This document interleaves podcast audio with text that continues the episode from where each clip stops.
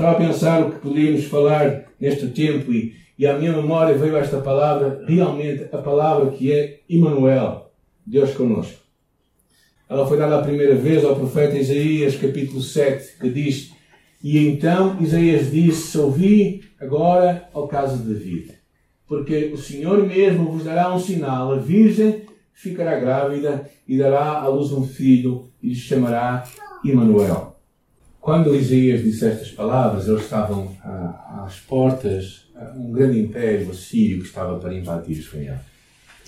Então, o tempo era um tempo de medo, pelo pavor que aquilo iria trazer. Os assírios eram conhecidos como uma, uma, uma rede, aquele tipo de rede que levava tudo à frente. É? Aqui é uma rede muito pequenina que apanha todo tipo de peixe.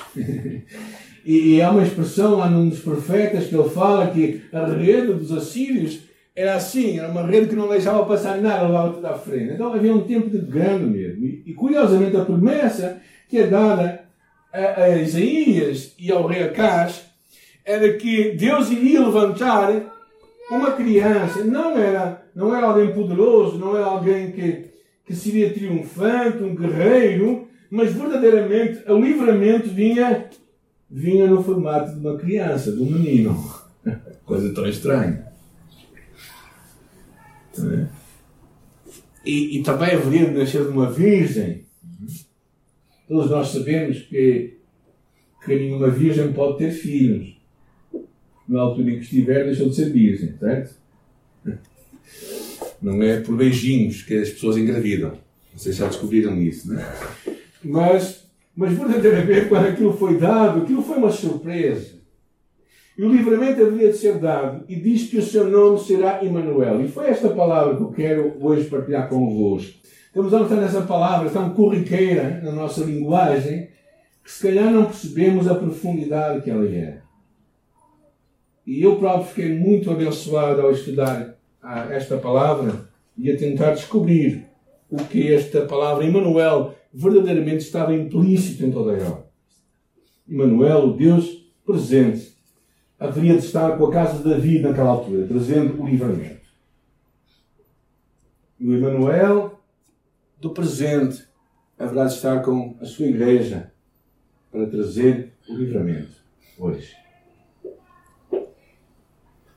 Porque mais à frente, lá no, no Evangelho de Mateus, nós lemos que o nascimento de Jesus foi assim, diz lá o capítulo 1. Maria, sua mãe, estava comprometida a casar-se com José. Era um noivado já bastante forte, no sentido em que praticamente eles estavam já casados, mas não estavam casados. Não eram marido e mulher, mas para todos os efeitos estavam só à espera que chegasse a altura em que aquilo iria acontecer. Então, na verdade, era quase que um processo de divórcio que tinha que acontecer, para que aquilo não avançasse.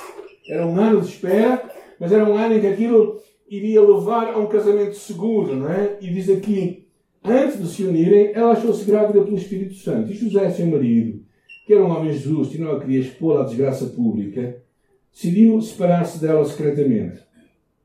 E tendo José isso em mente, um anjo lhe apareceu num sonho e lhe disse: José, filho de Davi, não temas receber a Maria, tua mulher, porque nela é gerado é do Espírito Santo. Ela dará um filho a quem lhe chamará Jesus, que significa o Salvador, salvará o povo dos seus pecados. E tudo isso aconteceu para que se cumprisse o que o Senhor havia declarado pelo profeta. A Virgem engravidará e dará à luz um filho, a quem lhe chamarão Emmanuel, que significa Deus conosco. O contexto nos revela claramente que José, percebendo que Maria estava grávida, ele decide deixá-la secretamente. Eh, pois todos, para todos os efeitos, aquele era quase um casamento seguro e ele precisava de tomar aquela, aquela dianteira para que Maria não fosse difamada pelas pessoas à sua volta. E num sonho, num sonho, este mistério que seria o nascimento da criança lhe é revelado. E há um surto de admiração, como também de mistério. É? é curioso que Gênesis capítulo 3 diz que da semente da semente da mulher, falando da mulher. E aqui muita gente vê nesta mulher que significava somente dela, não do homem, nascerá o libertador. E isso foi dado precisamente na altura em que o homem tomou o seu caminho para longe de Deus. Cristo, o Messias, haveria nascer não de uma, de uma rainha, uma imperatriz, não veio com esplendor externo, mas de uma virgem, significando a pureza Deus havia de ver naquela criança que havia de nascer, tal como se propõe que haja em cada um de nós. O nome será Emanuel, um nome misterioso, que significa Deus tomando carne. Deus reconciliando em paz conosco. Deus nos conduzindo à comunhão consigo próprio. Esta ideia é uma ideia muito interessante porque é o Deus que toma a iniciativa de tomar esta carne, de viver entre nós. No Antigo Testamento havia visões de Deus morando junto dos querubins, dos anjos. As pessoas viam Deus nesse lugar, não é? No povo do deserto, eles viam Deus naquela, naquela presença que havia, naquela, naquela coluna de fogo. No Velho Testamento havia também a presença de Deus que por vezes era manifesta no tabernáculo, no lugar santo dos santos, onde Deus estava presente. Mas aqui a coisa, a coisa toma um, um caminho diferente. É que Deus não está nesses lugares, mas Deus está em carne conosco, usando, pegando a nossa humanidade completamente. O que significa que é um Deus que estabelece a paz, que decide viver em paz com o homem, que reconcilia na sua encarnação. Na sua encarnação. Deus e o homem. Jesus como mediador. É interessante pensarmos que, além da natureza, vemos como Deus como alguém acima de nós além da lei de Deus, vemos um Deus que está contra nós, porque nós não conseguimos cumprir o que Ele pede de nós, mas à luz do Evangelho o vemos como Emmanuel, um Deus que está conosco, na nossa natureza, e o que ainda é melhor, a nosso favor. Ou seja, quando Deus decide se tornar Emmanuel, o que acontece aqui é algo profundamente significativo. Porque este mediador que é entre Deus e os homens, Jesus Cristo, encarna, toma a nossa carne. E por isso ele torna-se um árbitro, um árbitro irrepreensível. Porquê? Porque ele pode colocar as mãos dos dois lados. Pode colocar as mãos no lado de Deus, porque ele é Deus, e pode colocar as mãos no lado dos homens, porque ele é homem. Ele é Deus encarnado. Ele é Emmanuel. Então esta palavra Emmanuel tem, tem muito que se lhe diga. Porquê? Porque mostra um Deus que estabelece a paz e que toma a iniciativa para que esta paz aconteça. A salvação consiste em que Ele prepara ao reunir Deus e o homem num só corpo. Foi isto que Ele planeou. Para todos nós, uma grande felicidade, mas para nós trazemos Deus um grande dever. Esta é a mensagem central do Evangelho. Deus em nós e nós em Deus. Emmanuel. Deus em nós e nós em Deus. É, ao pensar nisto, nós percebemos que a, a fé não é algo que tu decides fazer, decides criar, não é algo que tu decides é, por seres uma boa pessoa, começas um caminho novo na tua vida para ir de encontro a Deus. Não é algo que tu, com o teu esforço próprio, vais realizar na tua vida. Não é algo que tu começas a promover e a conseguir alcançar, mas é algo que Deus já alcançou para ti e para mim. É Deus, o Emmanuel. Deus que estava em plena glória e majestade, que decide, decide não, como diz Filipenses, não ter por usurpação ser igual a Deus, mas tomando a forma de homem, viveu entre nós. Ou seja, é um Deus que poderia estar na sua glória esplenecente com toda a majestade e glória e louvor. Um Deus que não lhe faltava nada. Ele não precisa de te amar. A gente que pensa coisas estranhas na cabeça. Deus não precisa de nada. Não precisa de ti nem de mim para nada. Ele é pleno. Ele é completo. Ele é total. E ao decidir criar o ser humano, ele também sabia desde o princípio o que isso iria implicar na sua vida, na, na minha vida. Ele percebeu desde o princípio que este Deus teria de ser um Deus encarnado. Um Deus que não poderia ficar na sua glória somente. Mas ao criar o ser humano, ele percebeu que Deus precisava de tornar-se homem. E é por isso que no livro do Apocalipse lemos que Cristo foi morto antes da fundação do mundo. E talvez seja tão estranho isto, porque eu vos digo muito honestamente: se eu pensasse, porventura, por amor de alguém, e tivesse poder para, para imaginar uma certa ilha onde não havia ninguém, decidir começar uma descendência lá e decidir: vou, vou começar uma família ali naquela ilha. Vou iniciar a vida naquele lugar. Mas se eu porventura pensasse na minha mente aquilo iria implicar que um dos meus filhos, eu tenho três, tenho essa sorte de ter três, que um dos meus filhos teria de ser morto, eu nunca, no meu pensamento, criaria alguém naquela ilha. Talvez seja a minha forma de ver as coisas muito francamente. Mas Deus, na sua sabedoria imensa, lá na eternidade, Ele pensou em criar o ser humano. E ao pensar em criar o ser humano, Ele também estava a pensar na necessidade deste Deus majestoso, glorioso, ter de encarnar, ter que tomar todas as fraquezas nossas é como quando tu olhas para uma, uma formiga. Não sei, já, já falaste com alguma formiga? Alguém já falou com formigas? Eu quase já falei com alguma, não é? Mas quando olhas para aquela formiga, não é? E ela olha para ti, possivelmente assim olhar para cima, a dizer, mas quem é este que está aqui? Acima de mim que é tão grande, não é? O que é que ele me vai fazer? E eu tornar-me uma formiga? Nunca jamais. Eu não sei como explicar isso melhor, gente. Mas isto é o que Deus fez no Emmanuel.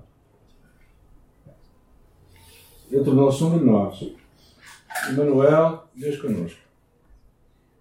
Eu estava a pensar como é que nós lemos isto, como é que nós lemos isto na, na, história da Bíblia? Como é que nós lemos isto na história da nossa vida? Como é que nós, o que é que esta ideia do Emmanuel tem sentido? Primeiro, tem todo o sentido no que nós falamos que é essencial, que é a base de tudo, que é em tu conheces um Deus que te ama e tens um relacionamento com Ele, um relacionamento de amor, e tu chegas a um ponto em entender João 3,16 que diz: Deus amou de tal maneira o mundo, a ti e a mim, que deu o seu único filho, Jesus, para que todo aquele que nele crê não se perca, mas tenha a vida eterna. Isto é a base de tudo. Deus te ama de tal forma que deu o que tinha mais importante para que tu tivesses a salvação. Tivesses um relacionamento com Deus que é imensamente glorioso, majestoso, impossível de chegar. E Ele toma a iniciativa, Ele encarna, Ele toma, torna-se um de nós. E tornando-se um de nós, o Rei majestoso decide colocar a sua mão de um lado e do outro, dizer: Eu sou eu, e eu e só eu posso segurar esses dois juntos. Deus e o homem. Há como que uma guerra quer terminar aqui. Como é que este Deus Emmanuel se manifesta ao longo da história? Eu acho que se manifesta hoje também na tua vida, na minha vida. Estive a pensar em alguns episódios que eu queria partilhar connosco. Primeiro, é um Deus que, pela sua presença, foi ajuda e livramento em tempos difíceis grandes dificuldades. As palavras de Gideão, lá quando ele estava olhando para Deus que o chamou para uma tarefa tão grande. E diante daquela tarefa ele diz ao Senhor: Senhor, como que é que eu vou livrar Israel? A minha família é mais pobre em Manassés. E eu sou menor na casa do meu pai. O Senhor disse novamente: Eu estarei contigo. E tu derrotarás os midianitas como se fossem um só homem. Gideão necessitava de ouvir Deus. Ele sabia que, com os seus próprios recursos, não iria muito longe. Os seus recursos eram insuficientes diante da necessidade que ele tinha diante dele. E o que trouxe confiança, ânimo e vontade de avançar foi esta promessa que Deus estaria com ele. Que Deus seria com ele naquele tempo de dificuldade. Não é no homem que estava à sua salvação, mas era neste Deus, neste, de alguma forma, deste, deste Deus que se faria presente com ele. Não, é, não seria um Deus que encarnaria, mas era um Deus que estava presente. Era a coisa melhor que se podia arranjar naquela altura. Era que Deus estivesse presente com o homem nos tempos de dificuldade. É curioso lá no livro de, Marcos, capítulo 6, quando, quando, quando havia aquela tempestade, quando os discípulos estavam completamente aflitos no meio da, daquela tempestade que se tinha levantado lá, e Jesus vem andando por cima das águas, e ao vê-lo andando sobre o mar, eles pensaram que fosse um grande um fantasma e gritaram. E todos que o viram se assustaram. Mas Jesus lhes disse: Tenham coragem, sou eu. Não temais. Então subiu para o barco e o vento se acalmou. Muitos de nós estamos a passar, se calhar, tempos difíceis. Ou temos algo para realizar na nossa vida que nós achamos que é grande demais. Ou temos dificuldades que nós achamos que somos incapazes de enfrentar. Mas quando Deus te chama a ti e a mim para o que quer que seja, e Ele é este Deus que é capaz de ir à nossa frente preparando o caminho. Ele nunca te irá chamar para fazeres algo que não és capaz de fazer. Basta crer. Em ti próprio não o farás, mas com o poder de Deus isso irá acontecer. E se calhar na tua mente podes lembrar de episódios que tu passaste na tua vida. E olhando para trás tu dizes, não, Deus foi a diferença no meio de tudo isto. O Emmanuel, Deus conosco, é isto que torna possível. É este Deus que quando nos chama, põe desafios diante de nós, põe projetos, sonhos na nossa alma para conquistar coisas para como a Sara lá em Cozombo, em Cazombo. O desejo de uma mulher com tantas dificuldades de saúde, decide abraçar uma chamada de Deus no final do mundo, não é no final de, não, é, não é em Angola, é no final de Angola. Demora-se demora-se muito tempo para chegar lá. Se não chover. Se não chover, se chover, claro, as, as ruas ficam intransitáveis, né? E ela decidiu abraçar, porque ela acreditou que Deus a estava a chamar. E se calhar a tua chamada é para tu viveres algo que Deus põe diante de ti, como partilhar a tua fé com o teu vizinho, com o teu familiar. Talvez a tua chamada seja tu seres testemunha de Jesus onde Deus te colocou. E tu tens que perceber que se Ele te chama, Ele vai realizar, Ele vai fazer isso acontecer. Diante dos tempos difíceis e das chamadas, Deus nos vai capacitar. Porque Ele é Emmanuel. É Deus conosco. Sempre. Lá no livro de Salmos fala uma outra coisa que me veio logo à memória. É? Quando passares pelas águas, eu serei contigo. Isto é Isaías. Quando passares pelos rios, eles não te submergirão. Quando passares pelo fogo, não te queimarás.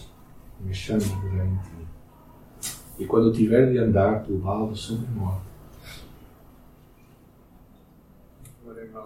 não temerei mal. Porquê? Tu estás com Não está a dizer que não vamos passar por lado sobre Está a dizer quando eu passar. Significa que tu e eu vamos passar. Você já percebeste isso, mas eu já ia dizer.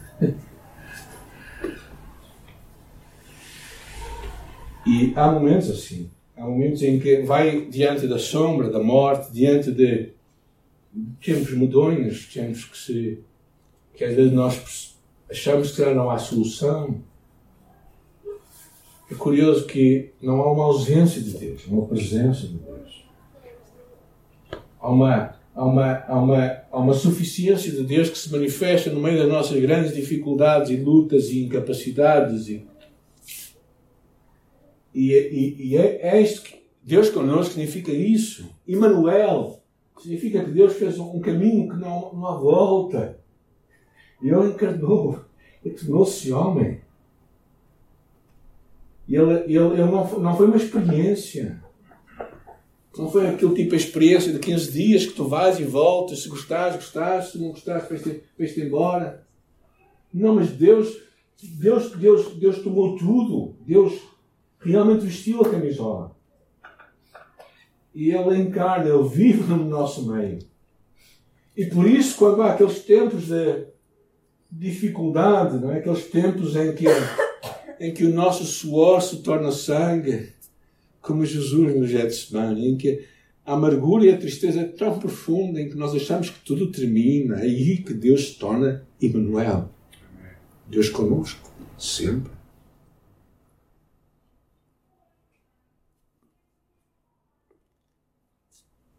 O Evangelho não é a ausência de dificuldades, o Evangelho é a presença de Deus.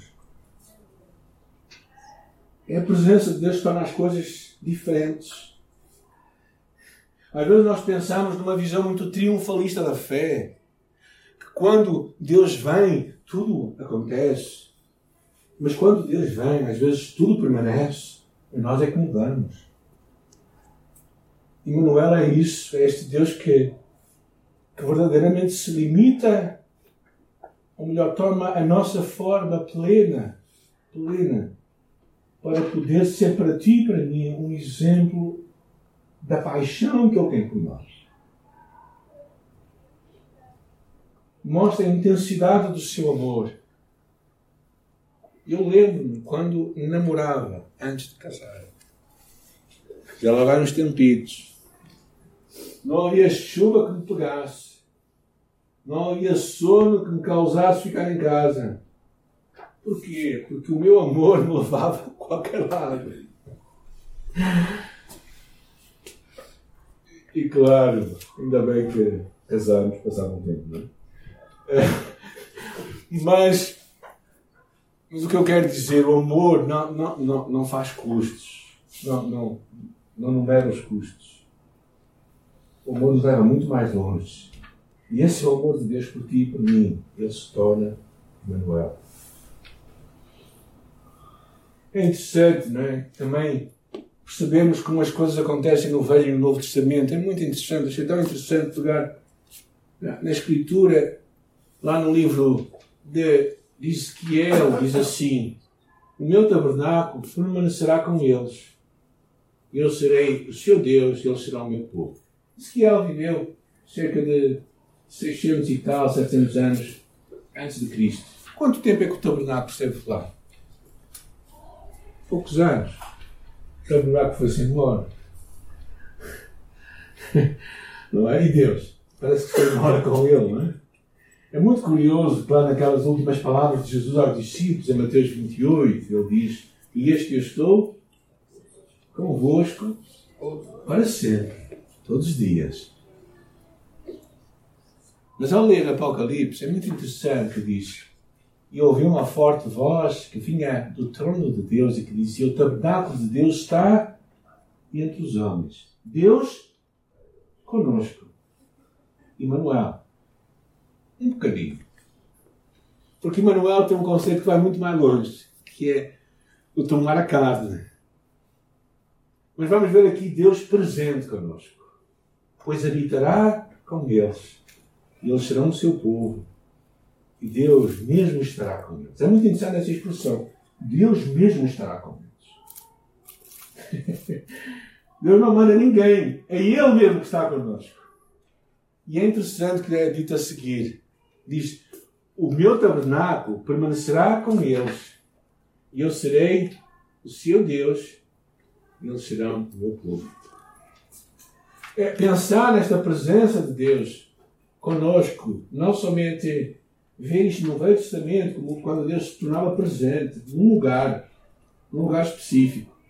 Quando nós ouvimos Jesus a dar aquelas palavras que Ele será conosco para sempre, mas também olhando do fim para o princípio, no Apocalipse, quando olha para trás e que diz assim que Deus estará presente conosco, Ele próprio estará no nosso meio, conosco para sempre, Ele habitará conosco.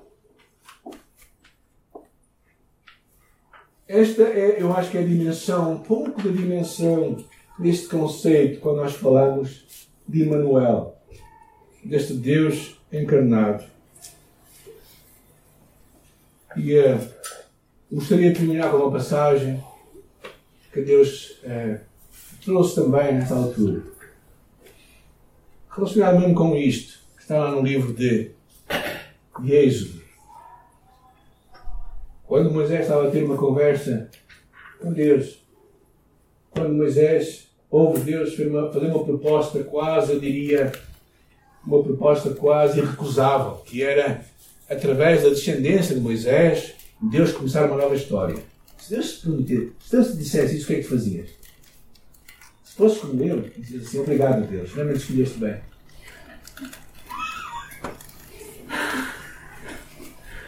Não poderia ser melhor. Não podias acertar mais. Eu sou number one. A pessoa certa. Eu conheço-me um pouco a mim próprio, ok?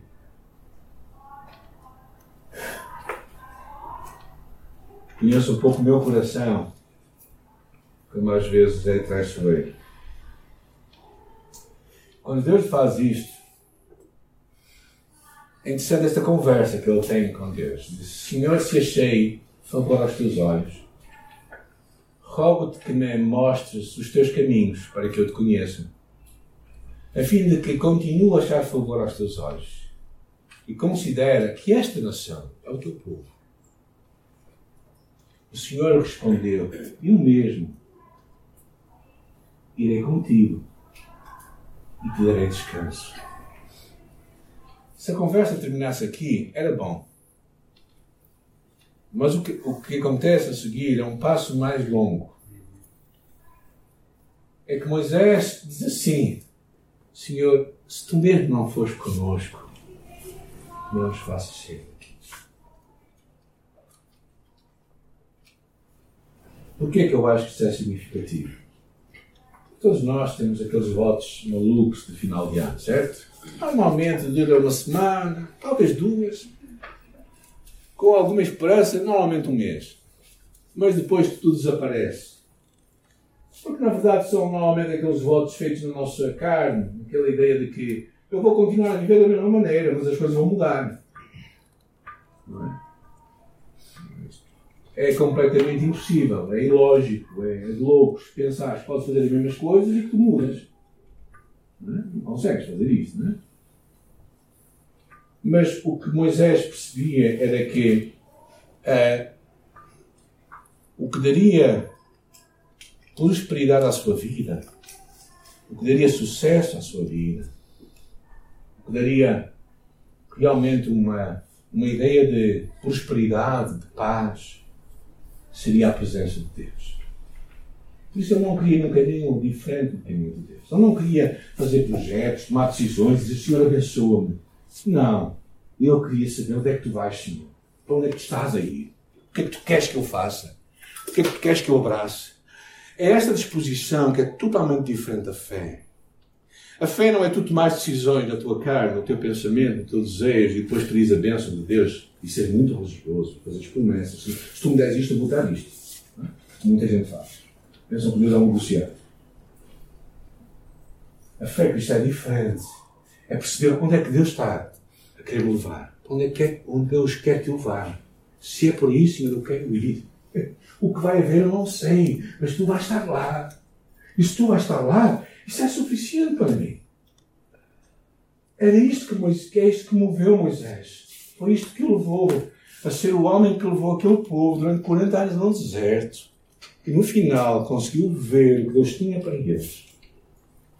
E conseguiu perceber que Deus era presente com o povo e por isso a sua história mudou.